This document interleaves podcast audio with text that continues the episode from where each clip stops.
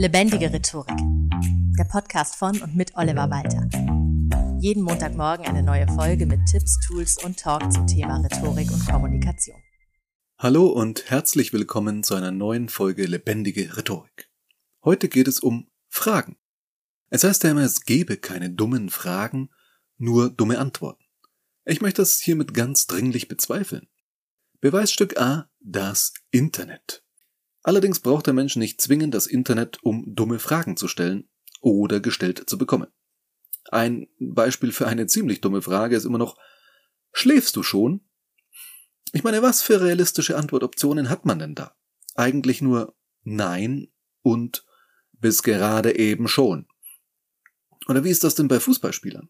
Da lachen wir uns ja gerne schlapp über alle möglichen seltsamen Aussagen der Profis Mailand oder Madrid, Hauptsache Spanien.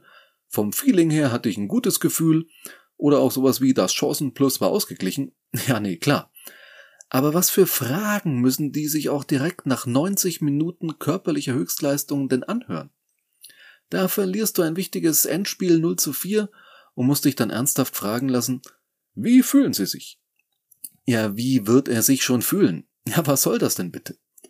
Dabei sind Fragen rhetorisch ungemein wichtig. Wer fragt, führt, heißt es so schön. Wer die Fragen stellt, bestimmt die Themen, über die gesprochen wird. Und zeigt Interesse. Deshalb wird auch immer empfohlen, zum Beispiel bei Bewerbungsgesprächen auch als Bewerberin Fragen zu stellen. Fragen halten ein Gespräch in Gang. Deshalb ist es von Vorteil, wenn du, nachdem du eine Frage beantwortet hast, selbst eine Frage stellst. Und sei es auch nur sowas wie Und du so? Fragen bringen eine Unterhaltung in Bewegung. Wie kannst du jetzt Fragen effektiv nutzen und welche Fragen solltest du lieber vermeiden? Schauen wir uns dazu kurz an, was für Arten von Fragen es eigentlich gibt, äh, um ehrlich zu sein, eine ganze Menge. Es gibt zum Beispiel offene und geschlossene Fragen. Davon hast du vermutlich schon mal gehört. Geschlossene Fragen lassen nur wenige Antwortoptionen zu, sowas wie Ja, Nein oder Mann, Frau, divers oder auch sowas wie Was machst du beruflich da können die meisten Menschen auch mit der Berufsbezeichnung, wenn man sie als bekannt voraussetzen kann, antworten. Also zum Beispiel, und was machst du beruflich? Metzger. Fertig. Gespräch erstmal wieder zu Ende. Was okay ist, wenn du das wirklich nur wissen wolltest, was die andere Person beruflich macht. Aber blöd, wenn du eigentlich mit dieser Person ins Gespräch kommen wolltest. Geschlossene Fragen dienen also dem schnellen Informationsgewinn und, naja, sozusagen der Sortierung aber nicht wirklich dem Gesprächsfluss. Spielen wir mal zwei Beispiele nur mit geschlossenen Fragen durch. Für die erste greifen wir das Beispiel eben wieder auf, ein Partygespräch, vielleicht sogar so eine Art Flirt. Und was machst du so beruflich? Metzger. Und macht dir die Arbeit Spaß? Jo. Ist manchmal aber auch sehr anstrengend, oder? Mhm. Das Gespräch kommt überhaupt nicht in Gang. Sollte das tatsächlich ein Flirt gewesen sein, wird er zu nix führen. Anders sieht es aus mit geschlossenen Fragen in einem Verkaufsgespräch. Suchen Sie etwas Bestimmtes? Ja, einen neuen Laptop. Für die Arbeit oder eher zum Gamen? Nee, nee, nix Gamen, für die Arbeit. Und wie viel möchten Sie maximal ausgeben? Naja, also auf keinen Fall mehr als 1000 Euro. Okay, und suchen Sie eher was Kleines, Kompaktes, auch zum Mitnehmen zum Kunden? Oder brauchen Sie eher einen großen Bildschirm als Art mobiler PC-Ersatz? Uff, naja, also, hm, vielleicht so irgendwas dazwischen. Also 14 bis maximal 15,6 Zoll. Ja, genau, das klingt gut. Hier haben die geschlossenen Fragen Verkaufspersonal und Kundin oder Kunde sehr viel Zeit gespart und helfen dabei, ein auf das Kundinnenbedürfnis zugeschnittenes Angebot zu unterbreiten. Habe ich selbst schon mal ähnlich erlebt beim Hemdenkauf. Da hatte ich so einen jungen, engagierten Verkäufer, der mich wirklich fragte, für welchen Anlass ich das Hemd brauche, welche Farben in Frage kommen und ob ich es zum Anzug oder eher zu Jeans und Sakko tragen werde oder für beides. Und zack, es dauerte wirklich keine drei Minuten. Dann stand ich mit drei Hemden in der Umkleidekabine. Nach der Größe hat er mich übrigens nicht gefragt, die hat er wirklich perfekt geschätzt. Ich war sehr beeindruckt. Geschlossene Fragen sind also nicht, wie manchmal zu hören ist, per se etwas Schlechtes, ganz und gar nicht, Sie können unglaublich effizient sein. Oft werden sie auch in Meinungs- und Marktumfragen eingesetzt, um aus den Antworten Statistiken erstellen zu können. Welche Partei würden Sie wählen, wenn am Sonntag Bundestagswahl wäre, ist eine geschlossene Frage. Weil es furchtbar anstrengend bis unmöglich auch wäre, ein Stimmungsbild der Bevölkerung zu bekommen, wenn man jetzt sowas fragen würde wie Und? Wie sehen Sie so die politische Lage aktuell?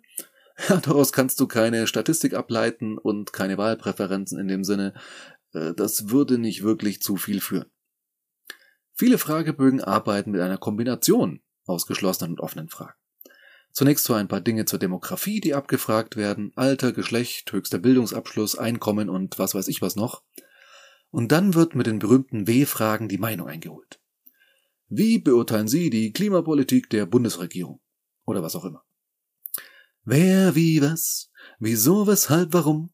Wer nicht fragt, bleibt dumm, heißt es im berühmten Anfangslied der Sesamstraße.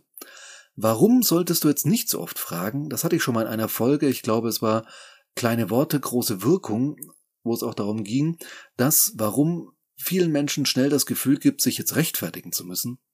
Und viele Warum-Fragen haben schnell so etwas von einem Verhör. Falls du Kinder hast, kennst du das sicher, dass die irgendwann anfangen, ständig und wegen allem Warum zu fragen, gerne auch mehrfach hintereinander. Und das ist furchtbar nervig. Zum Glück ist das bei Kindern nur so eine Phase und ich hab's jetzt auch beim Kleinen endlich hinter uns. Hoffe ich mal sehr. Ansonsten aber sind W-Fragen eine wunderbare Sache.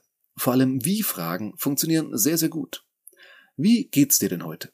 Wie hast du deinen Tag verbracht? Oder hey, wie war's denn gestern im Kino?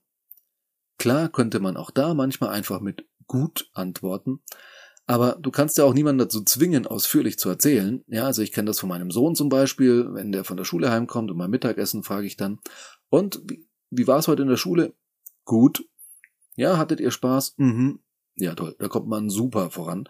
Ja, also es funktioniert nicht immer, aber du gibst mit der W-Frage deutlich mehr Raum für eine ausführliche Antwort, als das mit geschlossenen Fragen ist. Es ist zumindest eine Einladung zum Erzählen. Ob die dann angenommen wird oder nicht vom Gegenüber, ist immer so ein bisschen eine Sache. Aber dein Gegenüber kommt grundsätzlich viel besser ins Erzählen. Und wer viel von sich erzählt, hat hinterher oft den Eindruck, es war ein gutes Gespräch. Du wiederum hast die Chance, viele Informationen zu sammeln, auch solche, nach denen du vielleicht mit geschlossenen Fragen gar nicht gezielt gefragt hättest, weil du diesen einen speziellen Aspekt vielleicht gar nicht auf dem Schirm hattest. Wer fragt, führt, heißt auch, dass du noch einige andere Fragen gezielt einsetzen kannst, um das Gespräch in die gewünschte Richtung zu lenken. Beispielsweise solche Fragetechniken ja auch einsetzen kannst, wie du möchtest, beziehungsweise auch eher mitbekommst, wie sie gegen dich genutzt werden.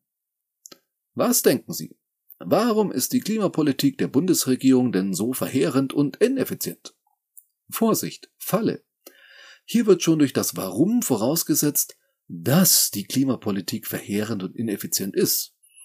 Und das ist, so offensichtlich es auch zu sein scheint, eben trotzdem erstmal eine Meinung. Oder auch sowas wie, Finden Sie es richtig, dass Besserverdienende steuerlich bevorzugt werden? Auch das schafft Fakten schon in der Frage. Und wenn man sich erstmal auf diese Frage als solches einlässt, kann es schnell passieren, dass man die Vornamen einfach kritiklos hinnimmt, was man vielleicht nicht tun würde, wenn das als Aussage daherkäme. Besserverdienende werden steuerlich bevorzugt. Punkt. Wir haben es hier mit sogenannten Suggestivfragen zu tun, die eine bestimmte Realität oder bestimmte Fakten suggerieren und du diese annimmst, wenn du einfach, naja, mehr oder minder naiv darauf antwortest. Ähnlich manipulativ können übrigens auch geschlossene Fragen genutzt werden. Denn wie von, äh, schon vorhin gesagt, bieten diese ja nur einige wenige Antworten zur Auswahl und der oder die Fragende legt ja fest, welche Antwortoptionen in Betracht kommen. Also welche überhaupt genannt werden. Und damit schafft man, wenn man möchte, nur die Alternativen, die man auch zur Auswahl stellen möchte. Meine Frau macht das in der Kindererziehung immer wieder sehr brillant, da bin ich immer mal wieder zutiefst beeindruckt.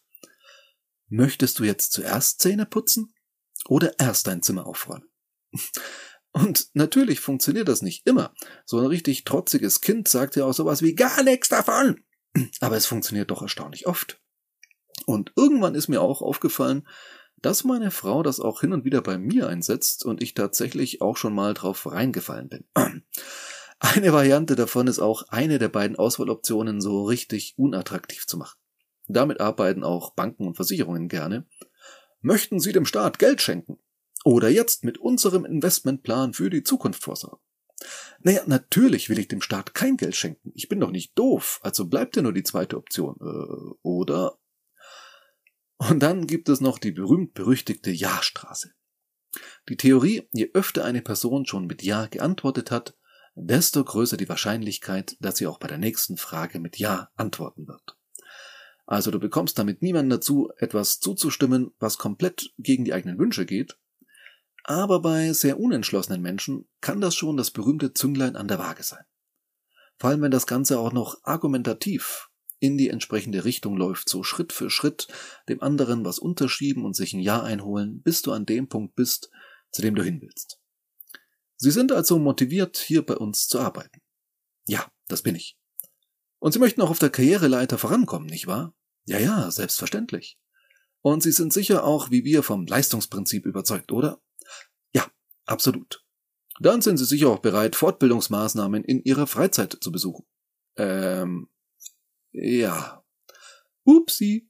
Da ist aber jemand auf der Jahrstraße ausgerutscht. Dann gibt es da noch die Untersuchung des Sozialpsychologen Fritz Strach, die aufzeigt, dass wir nacheinander gestellte Fragen in einen Zusammenhang bringen, wenn die Reihenfolge dafür förderlich ist. So hat er in einem Experiment den Versuchspersonen zwei Fragen vorgelegt, nämlich wie glücklich sind sie zurzeit und wie viele Verabredungen hatten sie im vergangenen Monat? In der eben genannten Reihenfolge war absolut nichts Auffälliges zu beobachten. Dreht man die Fragen aber rum, also fragt zuerst nach der Häufigkeit von Sozialkontakten und dann erst nach dem aktuellen Level an Glück, dann gibt es plötzlich eine Korrelation zwischen den beiden Antworten. Du siehst, es gibt wirklich viele Möglichkeiten, die Richtung eines Gesprächs mit den richtigen Fragen zu beeinflussen. Wer fragt, führt. Und mit der rhetorischen Frage und kurzen Umfragen bei Handheben zum Beispiel kannst du Fragetechniken auch bei Vorträgen und Präsentationen wunderbar mit einsetzen. Darauf bin ich in früheren Folgen auch schon eingegangen. Dann gibt es im Coaching noch sogenannte systemische oder zirkuläre Fragen und auf den großartigen Steve DeShazer zurückgehend die sogenannte Wunderfrage. Die dient dazu, wenn jemand ein Problem benennen kann, aber kein Ziel, ihm oder ihr zu helfen, das angestrebte Ziel, ja, sozusagen herauszufinden oder zu formulieren. Sie lautet, stellen Sie sich vor, über Nacht passiert ein Wunder. Der Heilige Geist oder eine gute Fee oder die Erschütterung der Macht, was auch immer, passiert und morgen früh wenn Sie aufwachen, ist Ihr Problem gelöst. Woran genau werden Sie es merken? Finde ich spannend. Woran du merkst, dass diese Folge zu Ende ist, dass wir uns der Hausaufgabe der Woche nähern. Zuerst möchte ich dich aber noch etwas fragen. Möchtest du zuerst meinen Podcast auf Apple Podcasts mit fünf Sternen bewerten oder ihn erst in den sozialen Medien deinen Kontakten empfehlen? Die Entscheidung liegt ganz bei dir.